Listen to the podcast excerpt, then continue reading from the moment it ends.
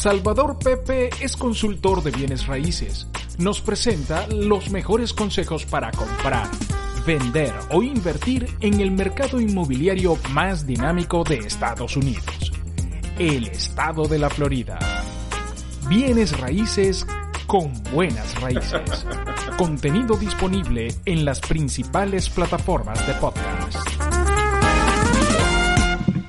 Señor, sí, señor. Aquí regresamos a este segmento maravilloso que se llama Bienes Raíces con Buenas Raíces con el señor Salvador Pepe, que ya se encuentra haciendo ruidos con el micrófono encima de la arreglando, mesa. Está, está arreglando todo, está cuadrando todo para la, para la... Así, cuadrando todo, todo, el escenario. Todo, todo, el escenario. Todo el escenario. Sí, señor. Bienvenido, Salvador, a tu segmento. Gracias. Buenos días. Gracias, Lucía. Feliz día. Feliz día, Frank. Hola, ¿cómo Eh, estás, Salva? Siempre es un gusto escucharlos desde temprano. Y, oye, de, si, si da gusto, de verdad, comenzar un jueves de esta manera así con ustedes. Y ojalá fueran todos los días. O sea, que, bueno, con ustedes son todos los días, pero en el caso mío, que estoy aquí todos los jueves. Pero que todas las... Que, se esperaría que todo el mundo tuviera esa misma actitud. Ojalá. Ojalá tuviera la misma actitud y pudiera tener la misma disposición a comenzar una mañana con buena energía, con actitud positiva que te ayude a, ¿sabes?, a elevar, hablando de energías, o hablar, ¿sabes?, elevar ese nivel energético para que, bueno, tengas una mejor semana, un mejor... Eso, eso Entonces, es lo que procuramos. verdad que da gusto estar acá. Eso es lo que procuramos siempre, todos los días, estar ahí, eh, eh, bueno, dando, mandando esa, esa batería, esa, esa energía positiva eh, y, y Aunque, bueno, aunque a veces terminamos muy A cansados, veces porque a veces, a veces uno necesita como que meterle el doble de energía, porque bueno, porque no encuentra buenas noticias, eh, porque no es el día, porque lo que sea. Eh, pero sí, pero siempre estamos aquí con esa idea, con la idea de comenzar con pie derecho y con buena música y con chistecitos malos y, y todas con esas bienes cosas. raíces, con buenas raíces, Así con es. Salvador Pepe. Pues bueno, aquí estamos, aquí estamos hablando, eh, realmente eh, estamos una semana muy movida, en dos últimas semanas muy movidas para todo el mundo inmobiliario, no solamente de Florida, sino de todos los Estados Unidos. Ayer, como noticia fresquecita, la Fed volvió a aumentar las tasas de interés a un punto 75%. Eh, no lo había hecho tan alto en los últimos 28 años. Esto es muy importante porque es un, es un paso que quiere hacer el gobierno federal en, en buscar frenar la inflación. Que por cierto, eh, la inflación que estamos viviendo actualmente en los Estados Unidos no es solamente eh, en los Estados Unidos, estamos viendo una inflación en todo el mundo. La inflación eh, realmente viene en su origen a todo lo que es el COVID y luego se suma la crisis de Ucrania. Entonces la cadena de suministros, eh, mucha gente a raíz del COVID dejó de trabajar, eh, esto puso más lento todo el, bueno, hay, hay puertos en los que todavía están acumulados miles y miles de containers que no han llegado a su destino y por supuesto, cuando hay escasez de un producto, lo que hay en, en oferta aumenta el precio. Es la ley de la, de la economía. Y la crisis de Ucrania ha venido a impactar negativamente el, el, áreas como la energía, por supuesto, eh, alimentos en, en, Europa. Eh, yo tengo un conocido aquí en Miami que él trae productos importados de España de muy buena calidad y, y, y, solamente como una nota importante es, me estaba diciendo, mira, Salvador, yo compro los encurti eh, estos productos conservados en aceite, como las sardinas, boquerones, etcétera, de España, de Galicia. Y eh, esta persona que, es mi proveedor me dice que antes él compraba sin problemas más de tres containers o tres camiones de eh, aceite y especial para, para esas conservas. Ahorita, si acaso, puede conseguir un cuarto de camión en un mercado negro, porque no los hay. ¿Por qué? Porque los, eh, los granos, en su mayoría, ese tipo de aceite vienen de Ucrania. Ucrania era un gran proveedor de, comida en Europa, eh, o de, muchos alimentos, eh, especialmente granos. Y bueno, por supuesto, el tema energético. La, la gasolina en, en, España, por ejemplo, está más de 5 euros el litro para que esas personas que nos están escuchando y, y, aquellos que están de otros países, que están en el Telegram del grupo, si pudieran tal vez levantar la mano y, y, y pudieran afirmar o pudieran tal vez decir si en donde ellos están ubicados, sé que hay gente de Irlanda, gente de otros países, que nos pueden decir, sí, estamos pasando también un tema de inflación. O sea que volviendo acá a los Estados Unidos, no es un tema solamente local, es un tema, todo el mundo está pasando por lo mismo. Ahora, ¿cuál es lo interesante de la dinámica que vivimos aquí en los Estados Unidos? Que esto es un país que siempre eh, se mueve mucho más rápido en encontrar soluciones a que, por ejemplo, si a Estados Unidos le da, le da empieza a estornudar, el mundo ya tiene gripe, pero lo bueno es que Estados Unidos toma mucha vitamina C, hablando en ese, en ese caso, toma mucho té verde y se, eh, se sana mucho más rápido y vuelve a estar saludable mucho más rápido en la economía. Entonces el gobierno buscando que eh, eh, las previsiones necesarias, bueno, aumentan las tasas de interés, pero la situación en, el caso de bienes raíces es que muchos estadounidenses y muchas personas residentes en este país, cada día se les es más difícil encontrar una propiedad accesible tanto para vivir como para rentar. Entonces, las viviendas existentes no están, eh, no son suficientes. Y por supuesto, ya hablamos que la ley de la oferta y la demanda en la economía es que al no haber suficiente, suficiente inventario, lo que hay aumenta de precio. Entonces, la administración del actual gobierno de Biden, buscando solucionar este problema, eh, eh, ha creado un plan de acción de suministros de vivienda que en inglés, por sus siglas, HSAP. Entonces la pregunta es, ¿funcionará? Entonces, eh, eh, eh, esto es un plan muy em, ambicioso del gobierno federal. Ojo, esto aún no ha sido aprobado. Esto es una propuesta que tiene que, por supuesto, pasar por la Cámara del, Senado, por el Congreso, etcétera. Y luego, si, si, si llegan a acuerdos ambos partidos, creo que puede ser la llave que abra la puerta a que eh, el déficit de vivienda, que no es, no es, algo puntual del COVID, no es algo puntual de la guerra de Ucrania, es eh, el tema de, de, falta de viviendas, viene de hace muchos años. Desde eh, hace muchos años la Asociación Nacional de Realtors está diciendo que hay un déficit de vivienda que puede alcanzar a los casi 5 millones de viviendas en los Estados Unidos. Algunas evaluaciones de riesgo como Moody's. Sí, es increíble. Es increíble. Y con, tanta construcción y con tanta cosa que hay. Porque aquí es increíble, aquí todavía eh, el, país, eh, hay, mucha gente, hay muchísima gente. Y, las, y las personas que aún se siguen migrando a este país, bueno, por hablar de Florida, que lo hemos comentado en otros momentos, eh, aquí solamente en Miami se están mudando más de mil personas por día. Y eso también ha, ha, sido parte de, por lo menos aquí puntualmente en Florida, de la, de la, de la escasez de, de, propiedades accesibles. O sea, se está mudando, se discúlpame que te interrumpa, se está mudando de Miami a otras ciudades de, de, del país. No, al contrario, se están mudando de otros estados a raíz del COVID oh. a, a Florida y a toda Florida.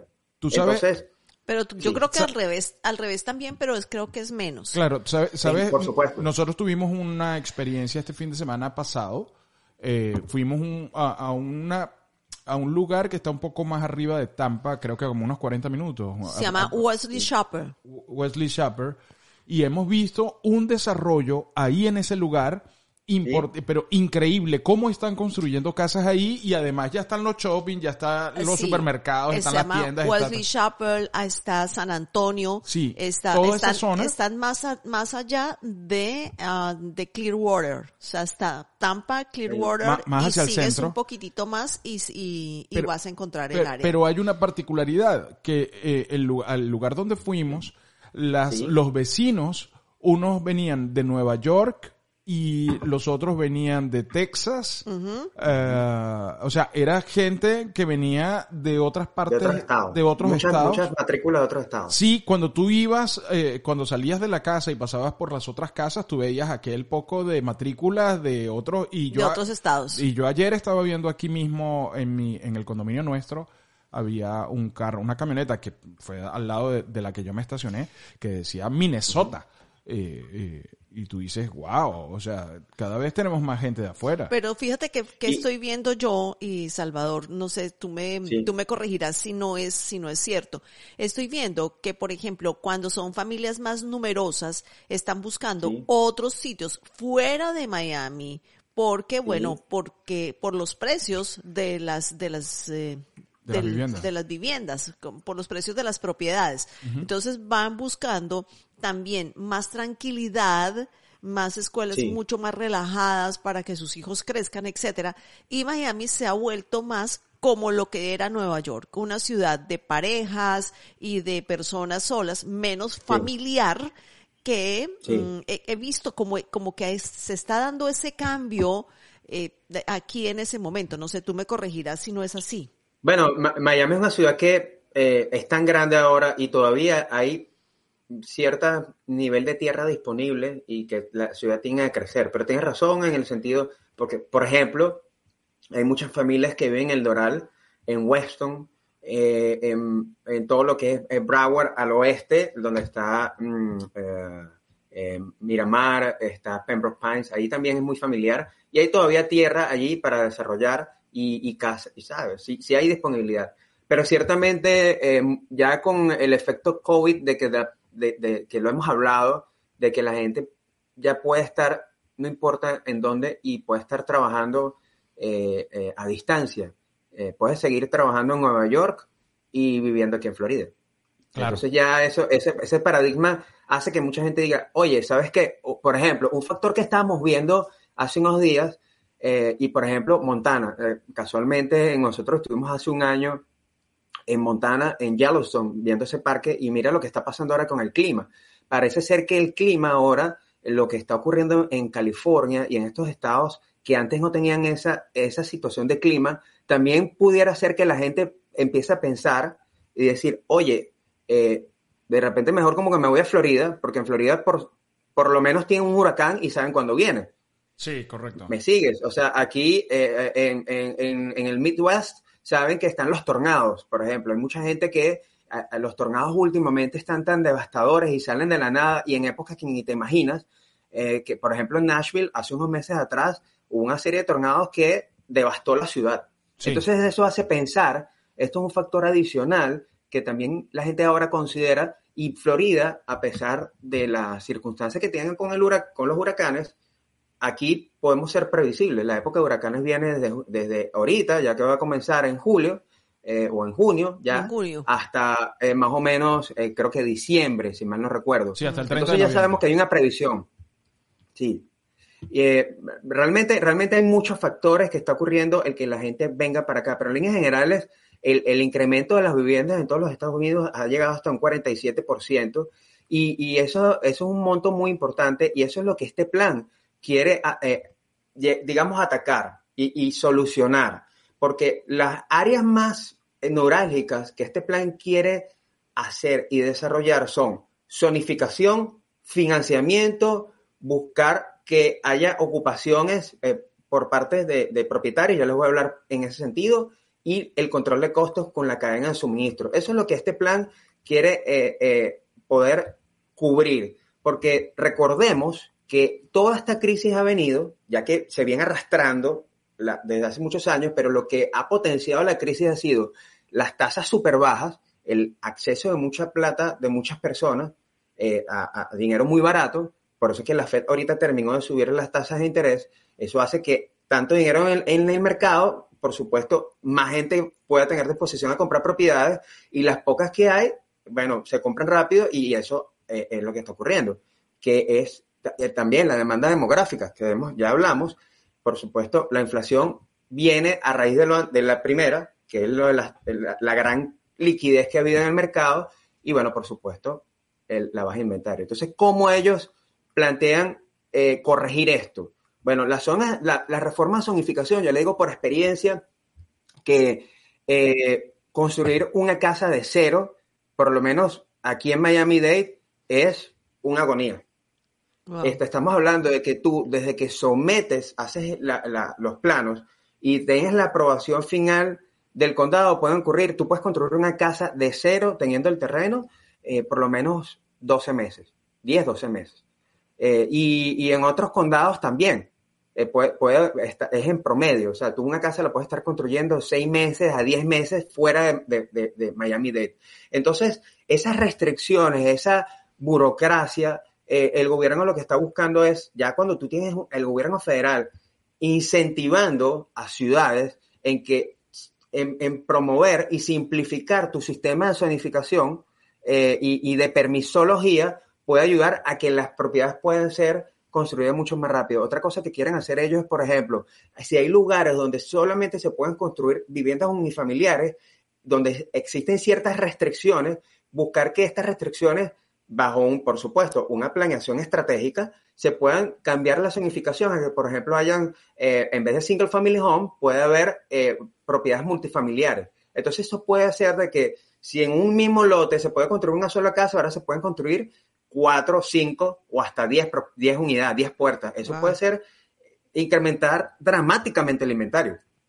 Claro, eh, De, lo que se trata el plan también entonces es de, aliviar, como dice el título, de aliviar todo el proceso burocrático para la construcción de vivienda eh, en Estados Unidos. por un lado, por un lado, por supuesto. Y, recompensar a los municipios a que, a que hagan ese cambio. Por ejemplo, otra cosa que, eh, que, que, que vi en el plan que me parece sumamente interesante y novedoso es buscar también de que se utilicen y se implementen nuevas tecnologías de construcción. Por ejemplo, aquí en Florida se ha venido incrementando la, la, construcción de casas prefabricadas. Estos son lugares, por ejemplo, tú vas a un, por ejemplo, ahí en, aquí en Miami hay una compañía que ellos te hacen la casa por, ya la tienen prefabricada. Y tú tienes el lote en eh, Palm Beach, ellos te llevan la casa ya lista en un camión, te la instalan, y por supuesto, hacen todas las tuberías, te hacen todo el cableado y listo. Y la casa se construye sumamente rápido. En dos meses ya tienes la casa lista. Claro, eso era lo que te eh, habíamos hablado hace muchísimo tiempo, creo que cuando comenzamos el, este, este segmento.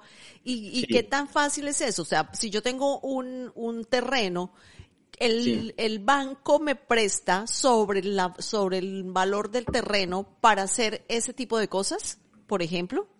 Sí, claro. Sí, claro. Por ejemplo, eh, para ese tipo de propiedades, sí, y te voy a, dar también una noticia que no es tan novedosa, eh, porque ya tiene un año de construida, pero la asociación de Miami Realtors hace eh, ya un año terminó de construir la primera de muchas, que se esperan que sean muchas, lo hizo en plan piloto de tal manera de, de buscar promover esto aquí en la ciudad, de una casa hecha con un container. En California, las casas hechas con containers es un boom y mucha gente la ha construido. Mm, yo no entiendo por qué aquí eh, en, la Florida no se ha fomentado más este tipo de propiedades, porque eh, según entiendo de los expertos, de los arquitectos, los ingenieros estructurales con los que hemos hablado, porque hemos querido entrar en este nicho, estas casas tienen, eh, primero, el tema del reciclaje con los containers. Segundo, tienen mayor durabilidad porque la estructura es de acero, o sea, es una estructura que soporta eh, mucho más los embates del clima, por ejemplo. Y eh, tres, tiene la capacidad de aguantar eh, vientos de huracanes categoría 5 o más. Entonces es mucho más, y es mucho más fácil de construir, porque tú agarras un, un equipo de herreros que sencillamente cortas, colocas la, las refuerzas, donde tienes que reforzar en el container y vas armando como un Lego. ¿Tú te acuerdas del Lego que ibas armando una piecita Claro, claro, claro. hay casas que se diseñan donde puedes hacer desde una casita tipo estudio, eh, un baño que pueda darle cabida a una familia bien, bien, eh, eh, de, el, ¿sabe? Bien modesta. Podemos estar hablando de una casita de 400 pies cuadrados y puede estar costando esa casita de 400 pies cuadrados unos 80 mil, 100 mil dólares, que es sumamente barata. Y, y, puede ser construida muy, pero muy rápido. Sí, he, visto, he visto cosas que mm, yo digo, wow, maravilloso porque tú puedes incluso tener casi, casi que tu casa más un container chiquitito para una oficina. Pero yo tengo que decir, en un espacio. Yo, tengo, yo tengo que dar una recomendación a, las personas que están escuchando el podcast, a, las que, a, que nos están escuchando en vivo, a, a las que nos están viendo por video, eh, que es bueno asesorarse. Y les voy a decir por qué. Porque yo, oh, yo tengo un amigo que compró un terreno. Él compró un terreno, un amigo de los que andamos, de los que andamos en moto, y entonces él, fue y compró un terreno en, en la Florida Media, ahí en la, eh, ahí cerca de Orlando, por allá compró un terreno. Y estaba feliz con su terreno y todo el cuento. La última vez que lo vi, le pregunté por el terreno, se compró un Airbnb y entonces eh, tal, cuando llegó allá, o sea, cuando ya empezó a profundizar en el tema del terreno, se dio cuenta, por ejemplo, que la, la acometida de agua no era tan fácil como él pensaba que iba a ser. O sea, que la ciudad eh, en el en donde él compró el terreno no tiene, tiene pone ciertas limitaciones con respecto al uso de, de, tuberías de agua, de aguas negras, no hay tuberías de aguas negras, entonces tiene que abrir el pozo para, para, para el, el pozo séptico. O sea, se empezó a dar sí. cuenta de una cantidad de cosas que, que no estaban permitidas, entonces estaba así como que, bueno, y ahora tengo que ver cómo hago porque tengo que ver cómo resuelvo esto. Y yo ah, de ahí y teniendo en cuenta bienes raíces con buenas raíces, dije, hermano, hay que asesorarse, porque a lo mejor vienes y tú ves una oportunidad, ves un terreno en 12 mil dólares y tú dices, me voy a meter en ese terreno, qué maravilla, Total. me voy a meter en eso y después te das cuenta de que no puedes cortar el, no puedes cortar los árboles, te das cuenta de que no puedes meterle tuberías de agua, aguas negras, aguas limpias, eh, te das cuenta de que la electricidad la van a poner en el 2032, este, entonces tienes sí, ahí un terreno. O también, o también, o también que el terreno, el, el due diligence con eso es mucho más eh, largo y tiene, y, y tiene que ser mucho más indagar mucho más, porque por ejemplo puedes estar en un terreno que esté contaminado y no se puede construir. Y cuando le haces un, eh, una inspección de impacto ambiental, eh, no se puede construir. Sí. Porque hubo, el, el, suelo tiene algún tipo de contaminación y, y, y por, por, por, muchas razones. Entonces, es verdad, eh, cuando ese tipo de, de, cuando vas a hacer ese tipo de inversión, tienes que asesorarte bien, tienes que buscar a alguien que sepa lo que está haciendo y que sepa llevarte eh, en los procesos hasta que, desde que compras el terreno hasta que tienes la, si quieres construir una casa, bueno, la casa ya lista. Eso, eso realmente es, es tema de, de, otro capítulo, lo que me están escuchando el post de cómo, cómo poder hacer ese proceso desde comprar un terreno hasta tener una casa ya lista. No te, cuento, te, cuento, que Mayrinfer dice, aquí en Irlanda, a la pregunta que tú hiciste al principio del podcast, eh, sí. lo más alta. De la inflación. Lo, sí, de la inflación. Lo más alta que he visto la gasolina es en 2 euros con 20. Y sí, si hay alimentos que no están llegando, la electricidad también ha aumentado. Ibrahim sí. Peña, que está en, en, Carolina del Norte, dice, dice sí. 50 mil dólares la casa container amoblada y todo. O sea, sí, señor, hay de 50 mil dólares. Sí, sí, hay, mucha, hay muchas opciones eh, en, fuera de la Florida. Eh, ya en la Florida hay, hay, gente que hace eso. Eh, son, digamos, todavía tímidamente, pero esta eh, la asociación de Miami lo, lo, desarrolló esta casa. O sea, ellos eh, buscaron que la ciudad donara el terreno, los ayudara. Hay una persona solamente de la asociación que se encarga de las relaciones institucionales con, entes gubernamentales y fue la que yo hablé con ella, con Daniel, y Daniel me dice, mira, esto no es tan sencillo y aquí en Miami nos costó muchísimo y nosotros somos la Miami Association of Realtors, nos costó, lo que quiere decir que si el gobierno federal está buscando eh, en ayudar a que esto se aligere y sea mucho más expedito, creo que será una ganancia para todas las partes, porque ah, desde la persona como nosotros, que eh, somos, queremos comprar nuestra casita para, para vivir, como por supuesto los grandes constructores que van a tenerlo mucho más fácil para poder también construir, porque a ellos se les va a dar incentivo a que construyan este tipo de propiedades accesibles. Entonces, eh, pudiéramos estar hablando de que si el gobierno hace estas, eh, alivia este tipo de, de leyes, pudiéramos estar teniendo más de 500 mil unidades disponibles solamente en los próximos dos a tres años. Ya eso es bastante. Lo otro, lo otro que, que, antes que me agarra el tiempo es que el gobierno quiere buscar el mayor dueño de propiedades de todos los Estados Unidos es el gobierno federal a través del HUD, que es el Housing Urban Department, que, ellos son los dueños de la mayor cantidad de inventario de propiedades en los Estados Unidos, que es lo que llamamos el inventario fantasma. El inventario fantasma son aquellas propiedades que eh, tú las ves y están allí, no están en el MLS, no están, eh, nadie las está vendiendo, pero y están allí agarrando polvo y eh, telaraña. Y son, y el dueño es el gobierno federal. Entonces lo que está buscando es, y los mayores compradores de este tipo de propiedades son inversores institucionales. Entonces lo que está buscando el gobierno es darle la vuelta y decir, ok, voy a, a decirle al HUD que, que pongamos esta cantidad de viviendas a la, a la venta y le demos prioridad a los dueños ocupantes. Los dueños eh, ocupantes serían personas como nosotros que están buscando comprar su casa para vivir y eh, quieren tener una casa accesible a un precio eh, mucho más económico del mercado, porque estas propiedades, por supuesto, la mayoría de ellas están allí agarrando eh, telaraña y polvo, como ya dije, y por supuesto son mucho más baratas que el mercado y necesitarán tal vez una reparación, pero también el gobierno estaría dispuesto a dar incentivos para que estas personas hagan las reparaciones y pongan estas viviendas eh, para a, vivir decentemente. Entonces creo que, que en esta parte es muy asertivo lo que quieren hacer. Y por último, en la, en la pata de la mesa, ellos quieren aliviar los costos eh, eh, porque la inflación está afectando a la cadena de suministro, como ya hemos hablado, y los precios están aumentando. De hecho, muchos de los constructores que están construyendo ahorita en preconstrucción aquí en Florida, hemos visto en sus reservas que ellos dan precios en preconstrucción, pero dicen muy claro en la reserva de que si del momento de la reserva al momento del contrato hay algún incremento muy fuerte por el tema de inflación, va a tener que haber un ajuste en los precios. Eso antes no se veía. Mm. Por supuesto, ¿por qué? Por los niveles de inflación que estamos viendo ahora. Entonces, el, el, gobierno lo que está buscando es una asociación estratégica con, con el sector privado para darle eficiencia a la cadena de suministros y eliminar cualquier interrupción resultante todavía que tengamos el COVID.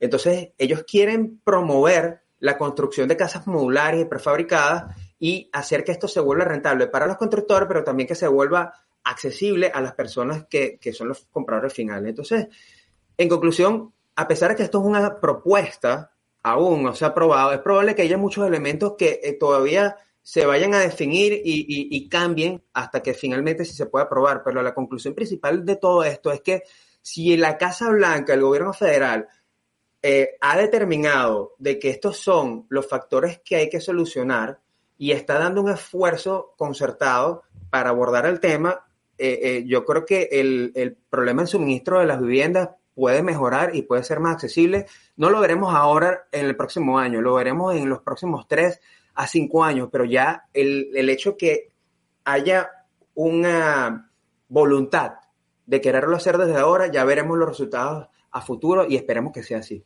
Te voy, te voy a lanzar un tema para una próxima ocasión y son las propiedades para retiro, eh, porque hay unas, hay unas maravillas de propiedades de retiro. O sea, ¿qué quiere decir eso para las personas que nos están escuchando? Personas de más de 55 años que se quieren ir a vivir a un sitio donde estén tranquilos, pero además tengan su club, donde eh, vayan y conversen con gente de la misma edad, tienen su piscina, tienen su, su barcito, etcétera. Maravilloso. Y entre que hablábamos, me ha salido un aviso de Ave María, eh, Florida, que dice que es uno de los 20 lugares eh, más buscados y, o más recomendados para personas que quieran buscar propiedades para retirarse. Sí, y entonces, mm. bueno, es una, esa, es una propuesta que te tengo para una próxima oportunidad. Tienen su barcito, tienen su hospitalito, este, tienen, sus cositas, tienen, su farmacia incluida. Tienen su farmacia, eh, todo. Eh, y también, sí, hay sitios, hay sitios donde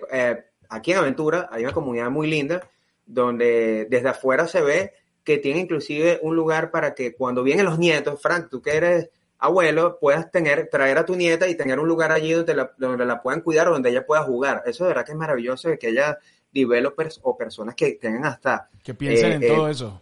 Que piensen en todo, piensen en todo y realmente eh, las amenidades están hechas para personas de ese rango. Realmente, bueno, podemos, vamos a desarrollarlo, claro que sí.